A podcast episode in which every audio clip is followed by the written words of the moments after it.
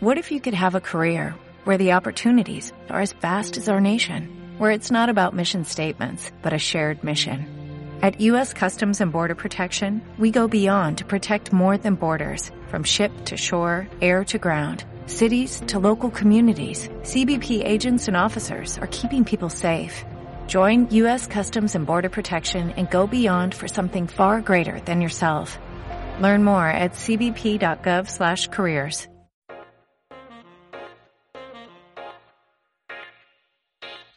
Querida Universidad, un podcast de Álvaro González.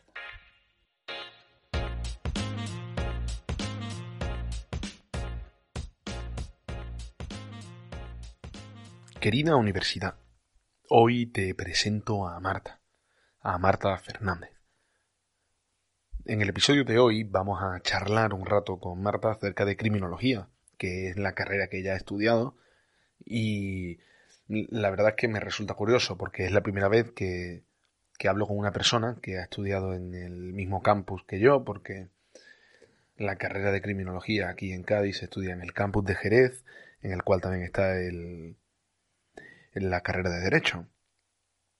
Mm, es, es, pura casualidad que compartamos algunos, algunos profesores de la carrera y anécdotas, y eso se debe a que realmente son carreras que tienen gran parte de sus asignaturas basadas en el derecho. La mía, obviamente más, pero, pero la suya pues es verdad que tiene una gran base. Pero luego tiene muchísimas variantes como mm, algunas asignaturas de psicología, sociología, de medicina, lo cual te hace ver por dónde tira un poco más la, la carrera en sí. Y creo que es una carrera para algunos desconocida, para mí también, y la cual te, te nutre de otras cosas. Me gusta mucho cuando Marta habla de prevención de, de violencias y, y sobre todo el meterse en la cabeza de la otra persona, su presunción de inocencia a la hora de estar en un procedimiento judicial y, muchísimas más cosas que no quiero desvelar durante, durante este monólogo previo. La verdad es que aunque Marta me dijese que estaba muy nerviosa, y es verdad que la puse un poco entre la espada y la pared, por si le apetecía charlar, y sabía que conociéndola no me iba a decir que no, pues aceptó. Y estaba nerviosa, no lo voy a negar, y a lo mejor se lo notáis un poco en la voz, pero vais a ir notando cómo se va soltando poco a poco, e incluso luego me ha enviado un audio y me ha dicho, oye Álvaro, mm, se me han quedado muchas cosas, me hubiese quedado hablando más, pues parece ser que al principio no quería y que ahora quiere que el podcast pase a ser suyo. Así que bueno, negociaremos eso. Pero principalmente quiero darle las gracias a Marta por pasarse, por ser tan abierta, por contarnos los pros y los contras de, de esta carrera y sobre todo por defender la presunción de inocencia. Así que sin más dilación os dejo con, con Marta Fernández en el episodio número 29 hablando de criminología. Que lo disfrutéis. Marta, ¿qué tal? ¿Cómo estás? Pues muy bien, muy nerviosa. No me gusta hablar en público, aunque no haya nadie. Pero bueno, aquí estamos bien. Eso te iba a decir. No te gusta hablar en público, pero bueno, estamos, estamos tú y yo solos, entonces no tienes que estar nerviosa. Esto es, como te he dicho antes, charlar como si estuviésemos tomando algo y, no tienes que preocuparte por, por ello. Seguramente lo están escuchando cientos de miles de, adolescentes pensando en sus casas la responsabilidad que tienes tú delante de este micrófono pero, pero no es para tanto. Eh, te voy a hacer una pregunta que realmente, esto no lo sabe la gente, pero nosotros estamos volviendo a grabar y esto es la magia de, todo esto, que, que, realmente no te la había hecho y me ha dado coraje no empezar con la primera pregunta que siempre hago, que es si recuerdas tu primer día de universidad. Uy, sí, sí, sí que lo recuerdo. Lo recuerdo muy bien. Pues justo mm, el día antes de empezar la universidad hablando por el grupo de clase. Hice muy buenas migas con una chica y dormí en su casa. O sea, sin conocerla de nada, mm, me colé en su casa a dormir con ella. Y, al día siguiente fuimos eh, juntas a clase. Y la verdad es que había muchísima gente y todo el mundo era, ¿tú quién eres? ¿Tú quién eres? Yo soy Marta, tal, yo soy Dani. Dani con Y. Me recuerdo ese, nombre por eso. Es eh, como súper típico el, hecho de empezar hablando por ese grupo de WhatsApp que te diga, bueno, los, conozco perfectamente, pero luego llegas y estás, estás cagado por dentro a la hora de, empezar a interactuar con la gente. Pero ¿Ves tú? Siempre pregunto eso primero porque cada uno tiene una historia completamente distinta. Y creo que de momento no hay ninguna como la de haberte quedado a dormir en casa de una persona sin conocerla. Fue arriesgado, fue arriesgado. Tú estudiaste criminología en, en Jerez. Sí. Que de hecho, vamos, alguna vez nos hemos visto por el campus, pero no te llamó, a mí me llamó la atención bastante la primera vez que fui al campus. Fui una vez con. Fui una vez con el colegio, pero típico que te enseña en la facultad. Pero creo que nunca la había visto como en su apogeo. Es decir, creo que no tiene nada que ver eh, que te enseñen cualquier casa, por ejemplo, que luego tú estar viviendo en ella. Y, y, me acuerdo como que lo veía todo muy grande en ese, en ese campus. No sé si te pasaba a ti. La verdad es que sí, que el campus en sí era muy grande y yo me sentía súper pequeña. Porque, bueno, además veías como eh, había gente de otros cursos y tú estabas empezando y decías, Buah, ese va a acabar ya y yo es mi primer día, soy un mojón aquí. y bueno, sí, la verdad es que, que se me hacía grande. Yo me sentía muy pequeña allí. Pero bueno, poco a poco pues, pues fui creciendo allí. Y además que es un sitio en el que yo siempre, siempre se lo cuento a la gente, que es un sitio súper grande, en el cual luego estás en solo tres sitios, en, el cual estás en el edificio de, de las aulas, en la biblioteca y en la cafetería.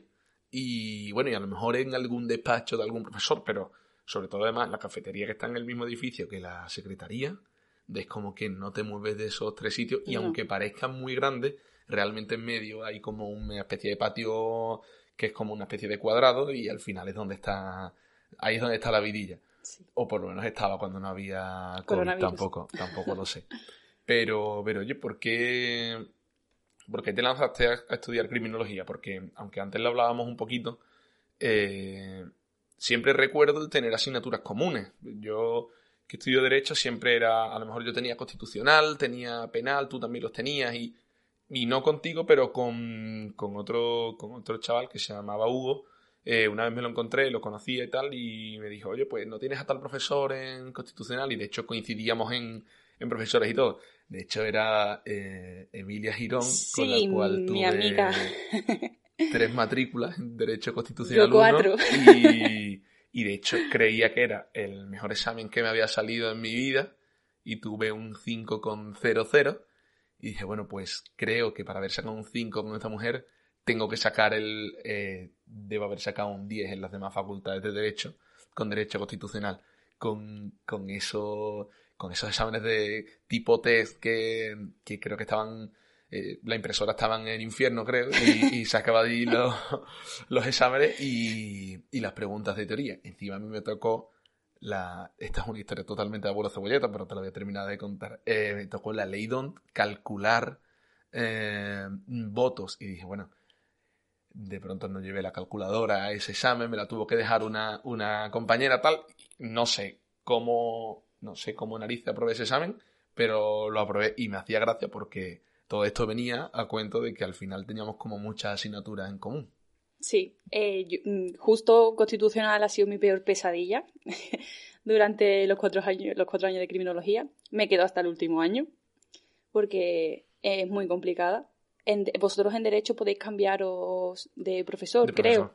En Criminología tienes a Emilia Girón y te acompaña durante todo tu trayecto. Y bueno, mi experiencia con Constitucional fue bastante mala, pero bueno. Y, y, aunque hablábamos de las similitudes, ¿en qué, en qué crees que se diferencian eh, derecho y de criminología? Porque también existe el doble grado. Eh, y, yo recuerdo eso, recuerdo de mucha gente que me decía que estudiaba criminología y tenía muchísimas asignaturas parecidas. Y, al final, a lo mejor yo creo que hay mucha gente que, que relaciona criminología con el fin que tiene luego después de la carrera, pero que a lo mejor también lo puedes eh, ese fin lo puedes alcanzar también estudiando solo derecho. Entonces, mm, no sé, como estoy aquí sin tener ni idea, quiero que más o menos me, digas cómo, cómo, es y lo equivocado que estoy, porque seguramente en gran parte de todo lo que te diga estoy equivocado, pero ¿en qué se diferencian realmente? Bueno, en criminología damos mucho derecho, pero yo creo que la criminología es la parte más humana del derecho, eh, porque se ve eh, la perspectiva del delincuente, de la víctima y de todo lo que le rodea, porque derecho es ley. Pero el delincuente es una persona que tiene como muchos factores que le han llevado a, ese, a ese delito. Entonces yo creo que eso, que básicamente se diferencia mucho de, porque es la parte más humana del derecho. Y, y ¿cómo recuerdas ese, ese primer año? Porque al, final yo, yo, siempre lo hablo con mis amigos, que yo recuerdo que no, no tenía ni idea de nada cuando entré, además nosotros, que dentro de lo que cabe, salvando las distancias con otras carreras, si tú entras, por ejemplo, en ADE, pues has dado al menos economía en el colegio, o entras en una ingeniería y has dado matemáticas, has dado has dado física, has dado química, pero nosotros realmente no teníamos una base a la hora de entrar en la carrera. Y encima no es que fuesen yendo poco a poco, es decir, recuerdo las, asignaturas con el nombre de Introducción al Derecho tal como, como el infierno también, porque como no tenía ni idea igualmente, al final seguían siendo densas. Pues sí. Eh, lo que has dicho, muchos tienen como un pequeño conocimiento previo antes de llegar a la carrera. Nosotros compartimos el derecho en esta carrera, bueno, la tuya es derecho, y en la mía, como ya he dicho, había mucho derecho y nosotros entrábamos de nuevas totalmente, porque el derecho tiene un lenguaje que nosotros desconocíamos totalmente. Entonces, a la hora de estudiar, se me hacía eh, súper complicado porque decía, pero si es que no entiendo lo que estoy estudiando, no sé qué es esto. Mm, y decía bueno, ya a medida que vas avanzando, pues sí que vas teniendo más términos, teniendo más conocimientos, entonces se te va haciendo un poco más fácil. Pero el derecho, yo mm, es de las cosas que más me costó. Y tú estás en derecho. Yo, mira, yo me acuerdo que creo que ya lo, lo tiré este año porque dije, mira, esto ya no me sirve para nada porque gracias a Dios existe internet, pero recuerdo al principio que tenía un, mis padres, no sé en qué momento, pues eran cosas de padres, tenían un como una serie de enciclopedias de distintos temas y uno de, de Larousse, no sé quién fue el, eh, vamos, el mejor comercial de la historia que vendió esa, esa serie de enciclopedias que había una que era de derecho y era como una especie de diccionario que me traducía cosas del derecho al idioma humano y más o menos por ahí me salvaba, pero es que es verdad que al principio, como no tenemos esa base, es súper complicado empezar. Sí. Muy complicado. sobre todo yo odiaba las cosas en, latín. Decía, bueno, de verdad tan antiguos somos como para que, haya cosas que entiendo que, que es súper, por otra vez como súper romántico, el que sigan esas palabras ahí en el aire y que el latín siga vivo, pero a la hora de escribir un examen decía, bueno, me equivoco en el, en el término y tengo profesores que son muy cabrones, que no me lo van a perdonar y otros que a lo mejor sí, pero estaba ahí muy, muy jodido. Pero, pero aparte de derecho, en el primer año tenías así otras cosas que te dijese, oye, a lo mejor esto sí se acerca más a lo que me, gustaba o era mucho más básico? Eh, recuerdo que tuve derecho constitucional, derecho penal eh, y algunas también tratábamos mucho la prevención de la delincuencia y la sociología, la psicología. Esas fueron una de las asignaturas que tuve. Todo eh, encaminado a la criminología, porque era psicología criminal pero diría que el primer año también es que tengo una memoria horrible, pero diría que que derecho sobre todo y eso, psicología, metodología, que eran como más tipo sociología, pero y, y bueno, en el final, ¿qué, ¿cuál era la parte que a ti más te gustaba? Porque me has dicho, obviamente me imagino que la de derecho no, por lo que estábamos hablando, pero, pero me imagino que, que cuando tú te quisiste meter en criminología, eh, además me acuerdo cuando, cuando estábamos a veces que nos encontrábamos en bachillerato en, en el aulario o lo que fuese, mm, tú eras muy amiga de, de José. Entonces yo siempre recuerdo que era como que, que tu mente era criminología, criminología y solo criminología.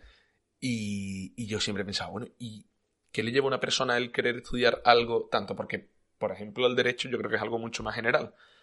Pero al fin y al cabo la criminología era eso, como tú me decías, la, como esa especie de ciencia del crimen que, que realmente eh, es mucho más específico.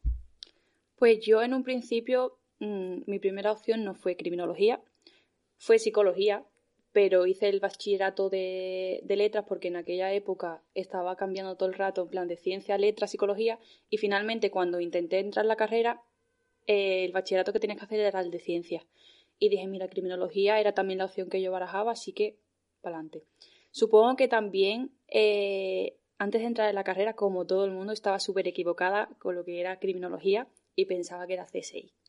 Porque es que eso es algo que está muy mal, pero que todos pensamos. Confundimos la criminología con la criminalística, que es una de las partes de la, de la criminología, pero no la criminología como tal. Dime, dime. Nada, eh, quería, o sea, iba a explicar un poco lo que era la criminología. Eh, bueno, eso, la criminología es una ciencia que estudia el crimen y todo lo que está relacionado con él, con el delincuente, eh, la víctima y todo el entorno de, del delincuente, porque un delincuente no nace siendo delincuente. Puede haber factores que influyen, hay muchas teorías, hay teorías biológicas que dicen que puedes tener, pues no sé, por ejemplo, puedes tener eh, algo que haga que seas más violento, pero no, no vas a nacer siendo delincuente. Hay muchos factores que te van a llevar pues a ese, a ese momento. Y, eso era más o menos lo que más te, te llamaba. Yo, yo te reconozco que cuando hablaba también de criminología siempre pensaba en temas de, de CSI, pero, pero es verdad que luego tiene que ser interesante el hecho de que al final te estás metiendo en la cabeza de la persona que ha hecho un, un crimen y cómo te metes ahí dentro. O sea que, como, ¿a ti qué pautas te pueden dar en la carrera para que tú digas, vale, sé por dónde puedo pensar que esta persona ha hecho, ha hecho esto? ¿O, crees que tampoco es así, que es distinta la carrera? No, no es nada de que te metas en la mente de, de, un, de un delincuente. Todo el mundo dice, ah, entonces si mato a alguien tú me vas a descubrir. No creo, la verdad que no creo que te descubra yo. Seguramente te descubra pues un policía, un criminalista, por ejemplo, que es una de las hemos dicho que era una de las partes de la criminología, pero no, nosotros nos, dedicamos más al estudio de la prevención, eh, pues vemos muchas teorías, es que vemos tantos campos de estudio, o sea, mm, sociología, psicología, derecho, eh, medicina, criminalística, damos tantas cosas que yo creo que al final no nos enfocan tanto, no, no salgo de la carrera sabiendo tanto de la criminología, porque es eso, es todo. Criminología es, todo. Hay tantos factores que influyen al delincuente que, que no, no, no se puede estudiar una sola cosa. Claro, sino como que al final te dan muchas pautas con respecto a muchos campos muy amplios que a lo mejor luego si tú quieres especializarte en uno, pues te especializas en un posgrado, me imagino. Y, y, por ejemplo, ¿recuerdas? Yo recuerdo una de las veces que nos vimos que fue en los juzgados en, el estadio. Y, no sé, ¿y a ti qué te pareció un juicio? Porque yo, por ejemplo, a lo mejor veo un juicio desde el. Un juicio penal, por ejemplo, que era en el que coincidimos, desde el punto de vista del, del abogado que está defendiendo a lo mejor. Pero.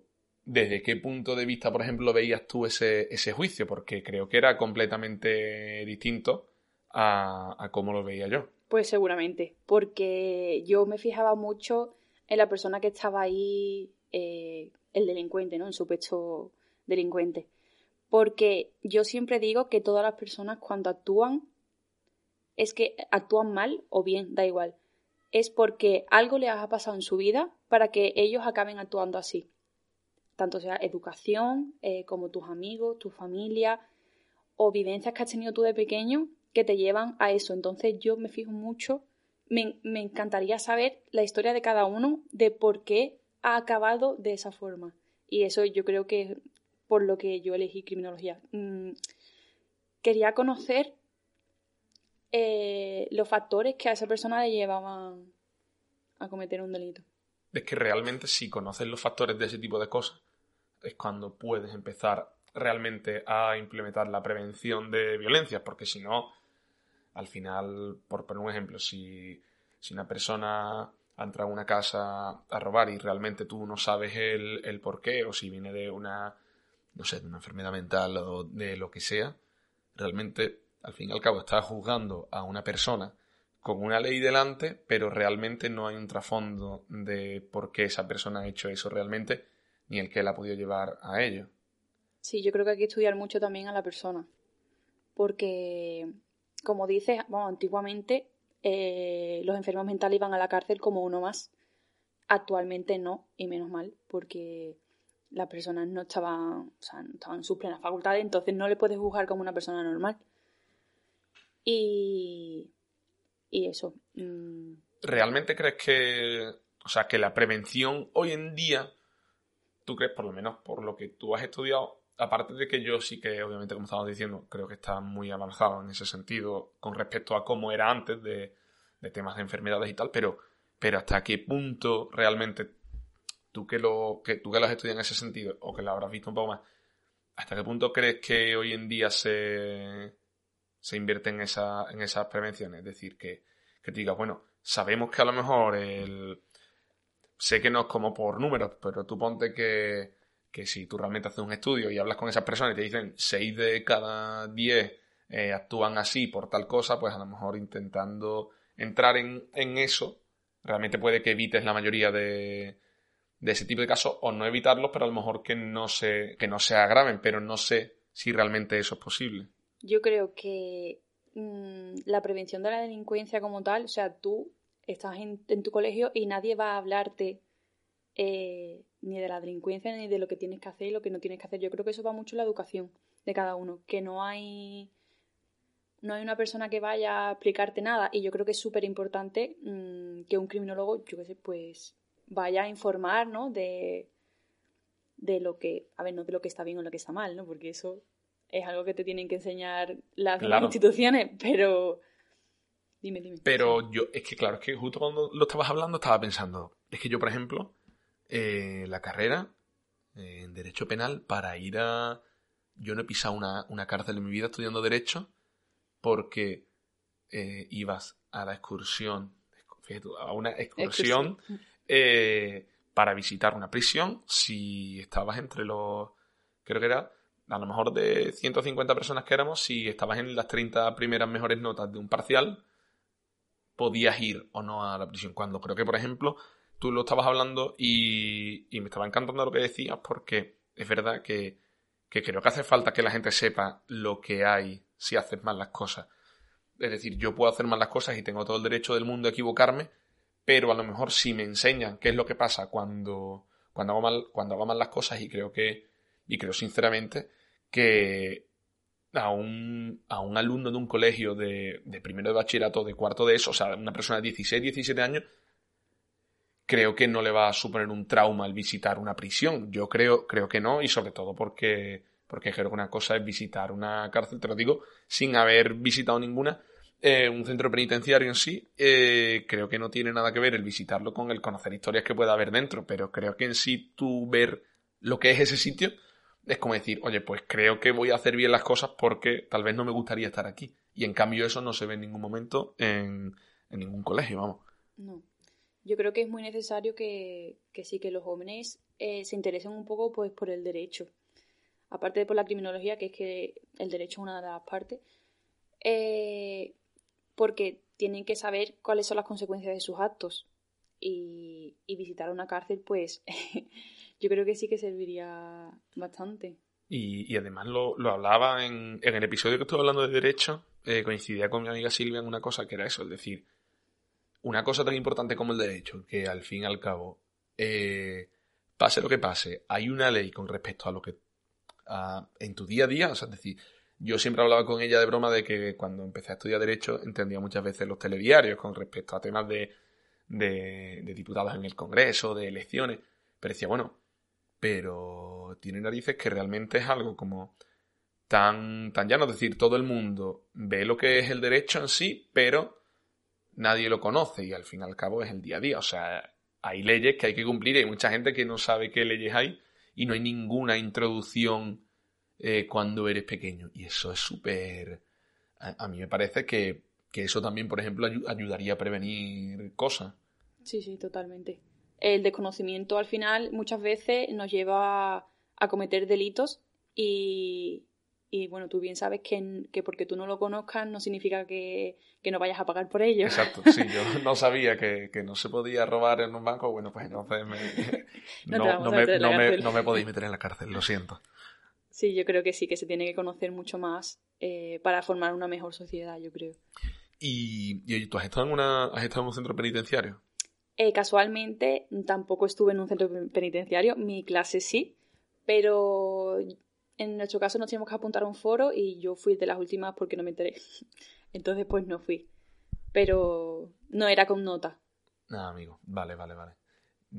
sinceramente tenía la ilusión de decir, bueno, me va a contar cómo es porque salvo, salvo por, por equipo de investigación no he visto una cárcel en mi vida. Pero bueno, centro penitenciario, porque, porque eso está ahí un poquito, lo he dicho mal. Pero, pero no sé, eh, tú por ejemplo, cuando, cuando hacías prácticas en la carrera, porque eso también es, una curiosidad que tengo, porque yo por ejemplo sé que con mi carrera puedo hacer prácticas en un montón de, de sitios, puedo hacer en despachos, puedo hacer, no sé, incluso en bancos, en... Sé que hay gente que las hace en ONG porque puede ayudar con cosas de extranjería. Pero ¿dónde puede hacer prácticas una, estudiante de criminología? Pues mm, eh, casi igual que tú, o sea, igual, casi igual que los de derecho. Eh, yo, por ejemplo, hice mis prácticas en el juzgado de menores de Cádiz, pero compañeras mías lo hicieron en el centro penitenciario, otros han estado en, asociaciones, em, en asociaciones eh, de, la, de la mujer, o sea, de violencia de género, y, en la policía también han estado mucho. Pero desde mi punto de vista, o sea, desde mi experiencia, yo estuve súper bien en el juzgado de menores porque los menores es un, es un tema que a mí me llama muchísimo la atención. Y la verdad es que el juez don Antonio, o sea, que es don Antonio Puerta, es genial y animo a que hagan las prácticas allí, tanto los de derecho como los de criminología, porque a mí me encantaron las prácticas allí. Lo que hacía era ver juicios, ver expedientes, sin nombres, claro, porque siempre hay que... Em, pero me gustó muchísimo. Es una de las cosas que yo he pensado en hacer en el futuro, dedicarme a algo relacionado con, menores.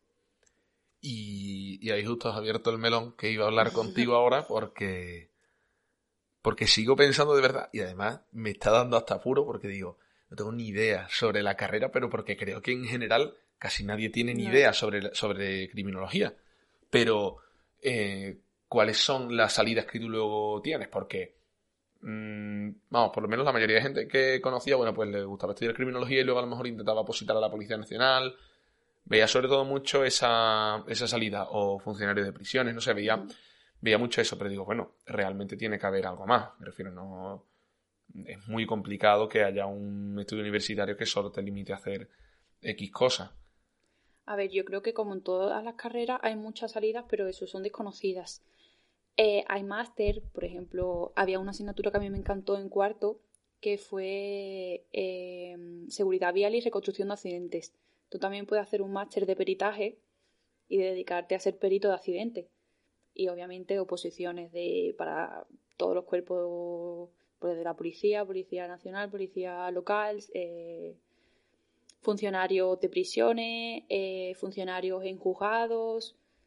Hay muchísimas cosas, pero hay mucha desinformación. Incluso yo, eh, día a día, voy como diciendo, ay, mira, esto también lo puedo hacer. Ay, mira, pero nadie me ha enseñado qué es lo que podría hacer después de la carrera. Yo me veía con una mano delante y con otra detrás, pues decía, bueno, me he equivocado de carrera.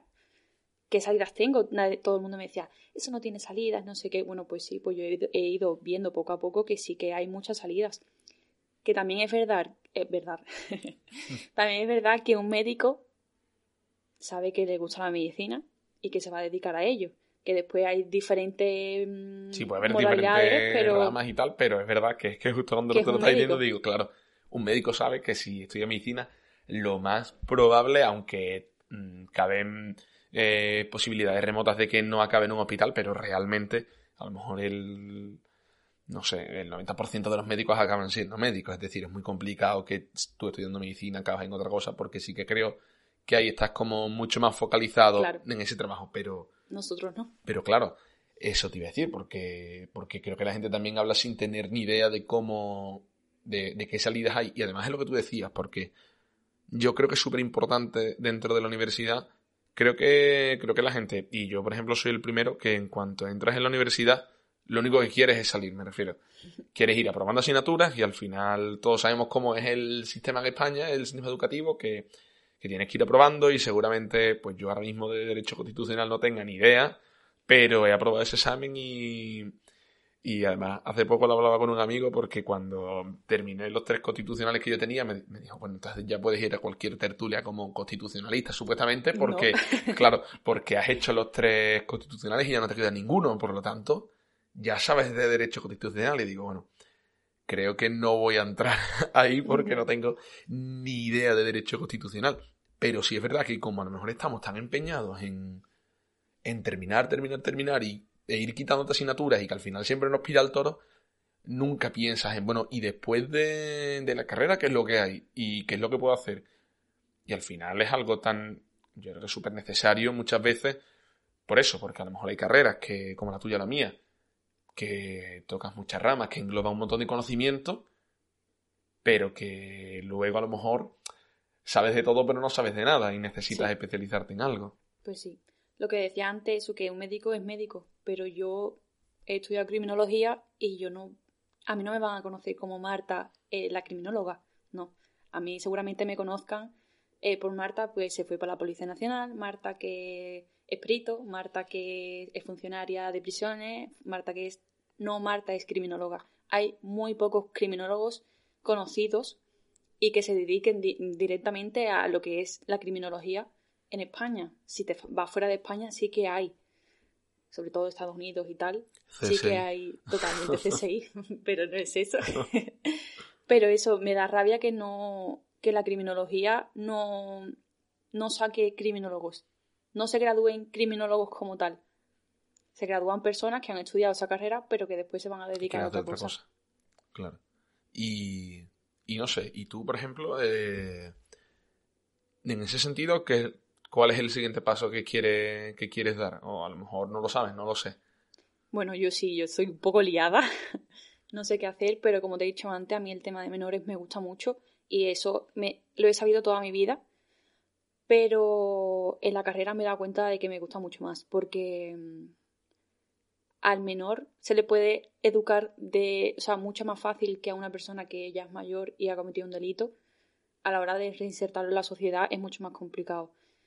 con el menor es más fácil porque mm, tiene como más herramientas, ¿no? Para, para poder ser una persona eh, una persona que siga adelante en su vida y que trabaje y que tenga su familia. Y, eso es una de las cosas que más me llamaba la atención. El hecho de poder ayudar más a esa persona que se ha descarriado un poco del camino, enderezarlo y que, y que sea una persona de provecho. Además, porque creo que, y que suele ser el discurso que suele usarse, pero al final este tipo de cosas es verdad. Creo que no tiene nada que ver el, el intentar reinsertar a una persona a la sociedad que, a lo mejor sale de prisión con 50 años, por ejemplo, y que después de esa experiencia, pues, no sé, como que tenga en su pensamiento como que su vida ya ha terminado, como el que dice, y que, y que ahora, pues, bueno, pues, pues lo único que quiere es que pase el tiempo, pero al fin y al cabo con una persona joven siempre puede hacerle ver que, que, que solo acaba de empezar realmente su, su periplo aquí, entonces tiene muchas formas de salir adelante. Y yo también creo que es muy, que muy chulo. Y de hecho, eh, nunca me lo había planteado como tal el decir, oye, pues el tema de, de menores, sobre todo eso, el, el que habrá en la cabeza de esas personas y, y qué vida al final tendrán detrás. Porque yo creo que eso pasa mucho, que, que además hace poco lo, lo vi y decía, bueno, eh, al fin y al cabo todo el mundo opina sobre lo, cualquier juicio, por ejemplo, penal, ¿no? Que haya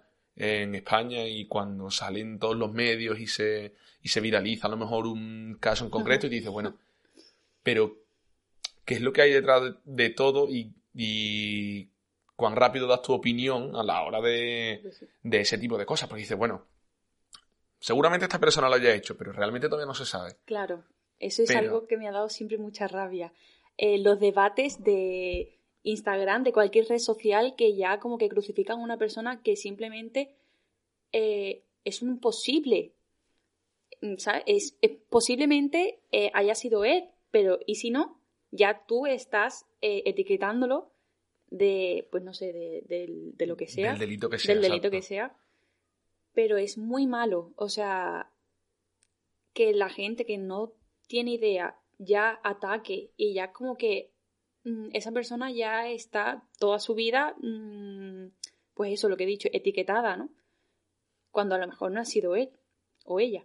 Porque es que además tengo una anécdota que me, me pasó con un caso que me dio tanta rabia de la gente ya como crucificándolo muchísimo, atacándolo, y yo dije, vamos a ver, la primera vez que me metí eh, en un tema así, porque nunca me meto, pero como vamos a ver, presunción de inocencia, ¿vale? Que todavía no se sabe si es la culpable o no. No, no, no podéis actuar de esa forma. Pasa Mi móvil, estoy solicitada. Es la, magia del, del directo, por eso no hay ningún problema. Y bueno, eso es lo que decía, que, que la gente comenta mucho y, y la sociedad, eh, la presunción de inocencia, pues no, como que no, no existe para ellos. Yo creo que al final las redes sociales, eh, una vez escuché que eran como que eran como un cuchillo. Es decir, un arma de doble, doble claro, filo totalmente. un cuchillo puedes usarlo perfectamente para, para cortar jamón ahora en una cena familiar de Navidad, pero también te puedes cortar un dedo. Y, y eso es un arma de, de doble filo y también creo que el problema sobre todo es que mm, a lo mejor ahí eh, mi pensamiento es como es un poco... No sé, a lo mejor soy demasiado extremista, pero creo que a lo mejor nos han dado demasiado derecho a opinar. Como que nuestra opinión tiene muchísimo valor para nosotros, pero bueno, es que yo soy una persona de una ciudad de España que realmente lo que yo diga al mundo en general no le importa nada. Pero creo que por yo escribirlo en una red social tiene trascendencia y, y como que me doy importancia. Entonces creo que muchas veces que damos nuestra opinión sobre muchas cosas que no tenemos ni idea. De hecho, cuando tú decías lo de este tema de, de, cosas, ¿no? Que la gente habla en redes sociales y, y ya crucifica a una persona antes de, de, saber si ha sido o no. No me gusta entrar nada porque ni yo mismo creo que tengo ni idea sobre ese tipo de cosas. Entonces como que lo pienso y digo, bueno, que qué sangre fría tienes para sin tener ni idea de algo opinar sobre ello y si a lo mejor te lo rebaten, es como, bueno, no tengo ni idea, no te puedo decir nada. Gracias por tu, por tu aportación a este debate, porque creo que no tiene ningún otro sentido. Yo eso, yo lo, solo entré ahí para decir presunción de inocencia, en plan, no se sabe, no digáis nada, no hagáis un juicio público, o sea, y dirían, ¿qué, ¿qué, es eso? No, o sea, claro, sé qué es. Incluso me habló una chica con la que, digamos, me había respondido como diciendo, eh, eh, me habló y me dijo que... esa chica, por ejemplo, no, no se habría quedado dormida en tu casa, por ejemplo, después de lo que te puso. Vale. no, además es que no nos conocíamos de nada. Fue, bueno, a la otra persona tampoco la conocías de nada y te quedaste en su casa, pero seguramente esta persona no se habría quedado. Esta no. Esta no, seguro. esta no. Pero me habló diciéndome como insultándome y yo, bueno, pero vamos a ver, estoy estudiando criminología y tengo un poco más de conocimiento, yo creo, eh, y lo único que estoy diciendo es que no se puede hacer eh, este juicio mediático mm, crucificando a esa persona porque no se sabe todavía lo que, lo que ha pasado. Y al final acabó dándome la razón, diciéndome que ella también quería estudiar criminología. en fin. Iba, pues creo que a lo mejor no iba muy bien encaminada no, en ese no iba muy bien. Seguramente ahora, cuando en un grupo de WhatsApp que tenga con, con su grupo de amigos, eh, hablen de esas cosas, pues ojalá hable de la presunción de inocencia y, y, aprenda de sus errores, que no suele ser así, pero pensémoslo desde el lado así más romántico de, bueno, pues le ayudé a... A, ver, a verlo bien. A, a ver la luz. A aclararse. Y, y oye, más o menos para, para finalizar, eh, para hacer un pequeño resumen de toda esta charla que al final, eh, sobre todo lo que me llevo es que mmm, yo, por lo menos es lo que he visto, que criminología en sí es lo que tú has dicho, que tenía como. Es como un campo enorme y que a lo mejor te gusta de todo ese campo, pues. Una parte. Una parte, o, tales flores o, o, este árbol. Pero, pero no sé, siempre pongo el mismo ejemplo de. Tú imagínate eso, que, que tú estás en tu casa y tienes un primo pequeño y quiere estudiar criminología. Entonces se lo dice a sus padres y le dice, bueno, pues ve a hablar con tu prima Marta que, que, que ya lo ha estudiado. Y claro, en ese momento, ¿qué, ¿qué consejo le das tú a la hora de que de que te diga, oye Marta, que me gustaría estudiar criminología y tú lo has estudiado, eh, ¿qué me aconsejarías? No sé, ¿cómo se lo resumirías a lo mejor? Pues lo primero aclararle que no es criminalística, que no es CSI, eh, que eso sí es una asignatura, que es la que se estudia, digamos, cómo se ha cometido el delito, es verdad, las armas que se utilizan o diferentes, diferentes cosas, pero la que la criminología eh, engloba todo el delito. Engloba, pues eso, al delincuente, su no su vida, porque obviamente no podemos analizar a cada delincuente, pero sí eh, qué es lo que le ha llevado a eso, todas las teorías que existen, eh, se estudia mucho también a la víctima, que es, por ejemplo, en derecho la víctima está un poco... Mm, sí, como olvidada realmente. Olvidada y criminología sí que la incluye mucho porque es muy importante. Y, y el ambiente, el ambiente del delincuente, ¿no? En sí, que es algo muy importante. Entonces, estudiamos eh, todo eso, aparte de psicología, medicina, todo lo que te he dicho. Pero sobre todo la prevención de la delincuencia, el, de, el delincuente y la víctima. Pues, Marta, todo esto me ha... En sí la charla me ha recordado una vez que que te puedes reír si quieres esta historia, pero bueno, fui una vez a una clase de bachata que impartió un amigo mío y, no tenía ni idea de bachata. Y, y, entonces, bueno, pues poquito a poco me fue llevando eh, y fui dando pasitos. Al final me encontré medio cómodo y, y, solo espero que el paralelismo sea que aparte de que he aprendido, de que no aprendí bachata, pero creo que sí aprendí un poquito de criminología, es que aunque creo que al principio estabas un poquito más nerviosa, poquito a poco hemos, hemos ido bailando y, y he de reconocerte que aunque estuvieses nerviosa y crees que no sabías bailar, has bailado muy bien y ha sido un placer eh, bailar contigo.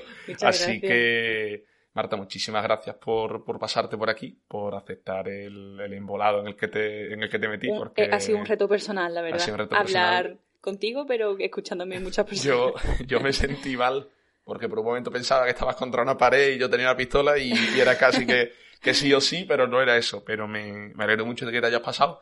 Y, seguro que, que ayudamos mucho con esto. Pues sí, y que ojalá bailemos de verdad pronto pues en una discoteca como antiguamente. No, estaría mal. Pues nada, Marta, muchas gracias. Nada, a ti. Y hasta aquí el episodio número 29, hablando con Marta Fernández sobre criminología. Si te ha gustado, no dudes en compartirlo con las personas a las que les pueda interesar. Y nos puedes seguir en Spotify, en iVoox, en iTunes, en Podimo y creo que no se me olvida ninguna plataforma más. Nos puedes seguir también en Instagram por si te interesa contenido adicional del podcast, tanto en arroba querida universidad como en arroba albrogecervera. Nos vemos la semana que viene. Nos vemos con más y mejor. Gracias por estar ahí. What if you could have a career where the opportunities are as vast as our nation, where it's not about mission statements, but a shared mission? At U.S. Customs and Border Protection, we go beyond to protect more than borders, from ship to shore, air to ground, cities to local communities. CBP agents and officers are keeping people safe. Join U.S. Customs and Border Protection and go beyond for something far greater than yourself. Learn more at cbp.gov/careers.